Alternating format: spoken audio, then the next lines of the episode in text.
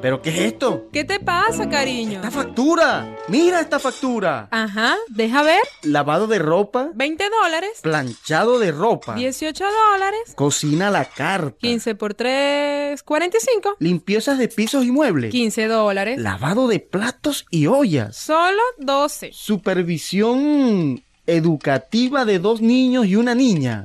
Por favor. 30 dólares, Ah. Administración General y Contabilidad. también 30 dólares. Total sin IVA, 170 dólares. Y lo que falta. Pero 170 dólares es lo que yo gano en el taller. Tú en la calle, yo en la casa. Estamos a la par, papito.